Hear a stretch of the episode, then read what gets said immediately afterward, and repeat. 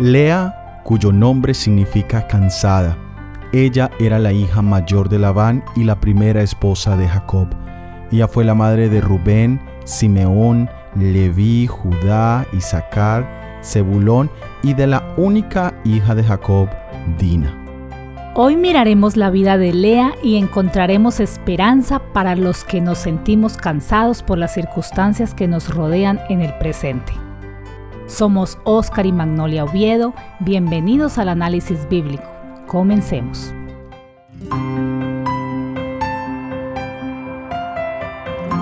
Empecemos leyendo en el libro de Génesis capítulo 29 versículo 23.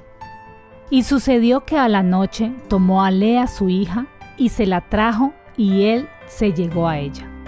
El engaño de Labán sobre Jacob acerca de Raquel afectó a Lea de una manera terrible. Solo podemos imaginarlos por lo que Lea vivió el resto de su vida. Pero una pregunta, ¿qué es más difícil? ¿No poder casarte con la persona que amas o casarte con la persona que no te ama. Sin lugar a dudas es preferible vivir con el sentimiento de que se perdió la persona que uno amaba, a tener que vivir una vida donde se vive no siendo amado y siendo rechazado. Este último fue el caso en el que entró Lea. Jacob siempre amó a Raquel por encima de todos y por encima de ella misma. ¿Qué se puede hacer en un caso así?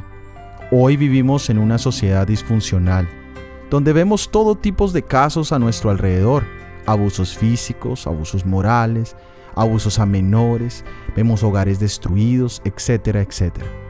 Y como resultado tenemos múltiples tipos de víctimas quienes tienen dos alternativas. Uno, permanecer víctimas por toda la vida. O dos, sobreponerse a las circunstancias y tomar decisiones que si bien no cambiarán su pasado, sí afectarán su futuro. Esto se llama responsabilidad. La palabra responsabilidad, si la dividimos, está compuesta por respons, que quiere decir contestar o responder, y habilidad, que es capacidad, poder.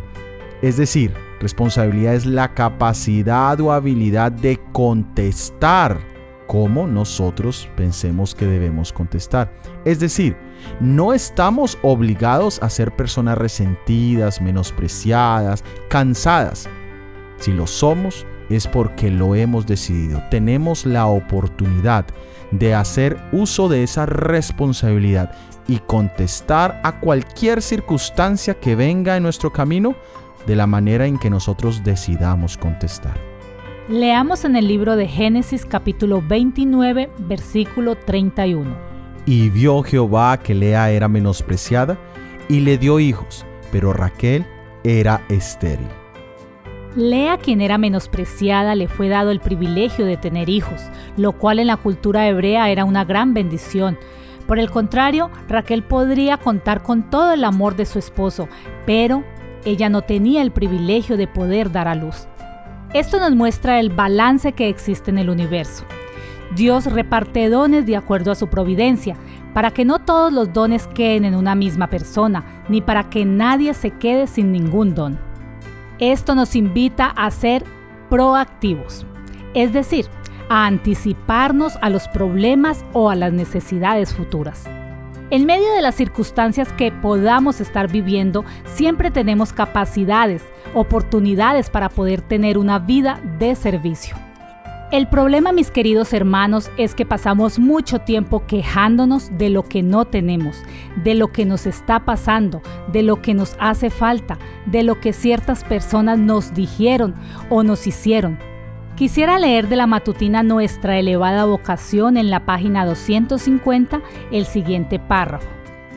No hay razón para que fijemos nuestra vista sobre el error, para quejarnos y afligirnos y perder oportunidades, y un tiempo precioso lamentando las faltas de los demás. ¿No sería más placentero para nosotros si fuéramos más imparciales y viéramos cuántas almas sirven a Dios y resisten la tentación y lo glorifican y honran con sus facultades y el intelecto? ¿No sería mejor considerar el maravilloso poder de Dios que obra milagros en la transformación de los pobres y degradados pecadores que han estado llenos de contaminación moral, transformándolos de tal manera que llegan a ser semejantes a Cristo en su carácter? Queridos hermanos, aquí la invitación es clara en el Evangelio de Jesús encontramos el don más precioso que tú puedas recibir y es el perdón y la transformación de nuestras vidas en la persona de Jesús. Mientras suceden múltiples desgracias e injusticias en este mundo, nuestra vista debería estar puesta en el Cordero de Dios que quita el pecado de tu vida y de la mía. Leamos en el libro de Génesis capítulo 29 versículos 32 hasta el 35. Y concibió Lea y dio a luz un hijo, y llamó su nombre Rubén, porque dijo, ha mirado Jehová mi aflicción. Ahora por tanto me amará mi marido. Concibió otra vez y dio a luz un hijo, y dijo, por cuanto oyó Jehová que yo era menospreciada, me ha dado también este, y llamó su nombre Simeón. Y concibió otra vez y dio a luz un hijo y dijo, ahora esta vez se unirá mi marido conmigo porque le he dado a luz tres hijos. Por lo tanto llamó su nombre Leví. Concibió otra vez y dio a luz un hijo y dijo, esta vez alabaré a Jehová. Por esto llamó su nombre Judá y dejó de dar a luz. Y continuemos en el libro de Génesis capítulo 30, versículos 17, 18 y el versículo 20. Y oyó Dios a Lea y concibió y dio a luz el quinto hijo a Jacob. Y dijo Lea, Dios me ha dado mi recompensa, por cuanto di mi sierva a mi marido, por eso llamó su nombre Isaacar. Y dijo Lea, Dios me ha dado una buena dote, ahora morará conmigo mi marido porque le he dado a luz seis hijos, y llamó su nombre Zabulón. En cada uno de los nombres de sus hijos se ve un sentimiento hacia Dios y hacia su esposo Jacob. Hacia Dios. Ella primero dice, ha mirado Jehová mi aflicción. Después dijo, Jehová oyó que yo era menospreciada. Tercera vez dijo, esta vez alabaré a Jehová. La cuarta vez dice, Dios me ha dado recompensa. Luego dice, Dios me ha dado buena dote. Cada una de estas expresiones demuestra gratitud hacia la providencia, hacia el don maravilloso de Dios en la vida de sus hijos. Y esto nos enseña que en cada circunstancia de nuestra vida debemos siempre buscar agradecer a Dios. En medio de lo que estás viviendo, mi hermano o hermana que me escuchas, ¿Qué tienes que agradecer a Dios? ¿En qué puedes glorificarlo? A veces es más fácil encontrar faltas en nuestra vida que encontrar motivos de agradecimiento. Ahora miremos lo que ella expresa en relación a su esposo. Vemos claramente que ella anhelaba el amor de Jacob, su esposo. Dijo, me amará mi marido, se unirá mi marido conmigo, morará mi marido conmigo. ¿Cuántas Leas hay en este mundo? Deseosas de ser amadas por sus esposos. Lea pensaba que sus hijos serían la herramienta que atraería el amor de Jacob. Este es un problema en muchos de los hogares hoy en día, donde los hijos se vuelven la razón principal de la unión marital. Y esto puede sonar como aceptable o tolerable, pero cuando los hijos crecen y se van del hogar, entonces se acaba la razón o motivo de ese hogar o matrimonio. Y otras circunstancias donde los hijos reciben el amor que debería ser dado al cónyuge. Y esto es muy peligroso porque podemos pasar a malcriar a nuestros hijos. La mayor bendición que pueden recibir nuestros hijos es el ejemplo del amor entre los padres. Esto les da un ejemplo que nada lo puede igualar y les será de una influencia muy positiva en sus propias vidas.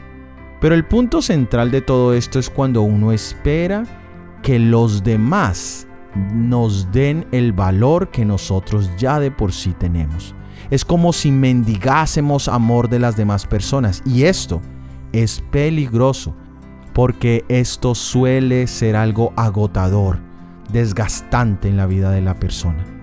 Lea había hecho todo lo que ella podía para ganar el amor de Jacob, pero nada fue suficiente. Tú puedes buscar ganar el cariño, el respeto de otras personas, pero nunca será suficiente hasta que tú mismo te des el valor que Dios ya te ha dado a ti. Ahí no te sentirás ni menospreciada ni no valorada. Esto también pone en evidencia la gran calamidad de la poligamia. Lea tenía que compartir a Jacob con su hermana y con dos siervas más. Este tipo de ambiente trajo un amargo fruto en la vida de cada una de las mujeres y de los hijos de Jacob. Los celos entre las mujeres influenciaron mucho en el carácter de los niños, quienes a su vez crecieron contenciosos e impacientes. La prueba de eso la vemos reflejada en la historia de José. Definitivamente la poligamia no era el plan perfecto de Dios, porque este ambiente empeoró el cansancio emocional de Lea. Lo mismo sucede hoy cuando no somos sabios al elegir nuestro compañero de vida. ¿Cuántas personas han destruido sus vidas y su posibilidad de servicio en este mundo por una mala decisión y elección de sus compañeros de vida? Pero una vez más tenemos la posibilidad de tomar una decisión hoy que transforme nuestras vidas, que nos saque de la tristeza y del sufrimiento. Y esta decisión es poner nuestras vidas en el que nos ama como somos, el que nos valora tal cual somos y solo busca nuestro bienestar. Este es nuestro Salvador Jesús. Leamos ahora en el libro de Mateo capítulo 11 versículo 28. Venid a mí todos los que estáis fatigados y cargados, y yo os haré descansar. Jesús invita a los cansados, a los abatidos, para que vengan a Él y coloquen sobre Él sus pesadas cargas. Pero muchos oímos esta invitación y si bien deseamos, anhelamos ese descanso, Insistimos en seguir en senderos difíciles, complicados, estrechos y llevando estas cargas en nuestro corazón. Jesús nos ama y anhela llevar esa carga por ti y por mí. Él desea quitar los temores, las incertidumbres que roban la paz y que roban el reposo de cada uno de nosotros. Pero antes, nosotros debemos ir a Él y contarle esos dolorosos secretos que hay en nuestro corazón. Todos esos intentos de amor, todos esos intentos de valoración, todas esas cosas que nos están agobiando. Jesucristo nos invita para que tengamos confianza en Él. La entrega de tu corazón, humilde y confiado en Él, es la mayor riqueza que Él puede encontrar en este mundo. Si tan solo llegásemos a Él en este momento con sencillez, con confianza como la de un niño, sentiríamos el toque divino de las manos de amor de nuestro Salvador Jesucristo. En otras palabras, si aceptamos la invitación de Jesús, podemos superar el cansancio que Lea llevaba en su corazón por los traumas en su hogar paterno, por los traumas en su matrimonio y por los traumas de la falta de valor propio o de autoestima. Si somos como Lea, Jesús está aquí en este momento para darnos el descanso. Vengamos a Él.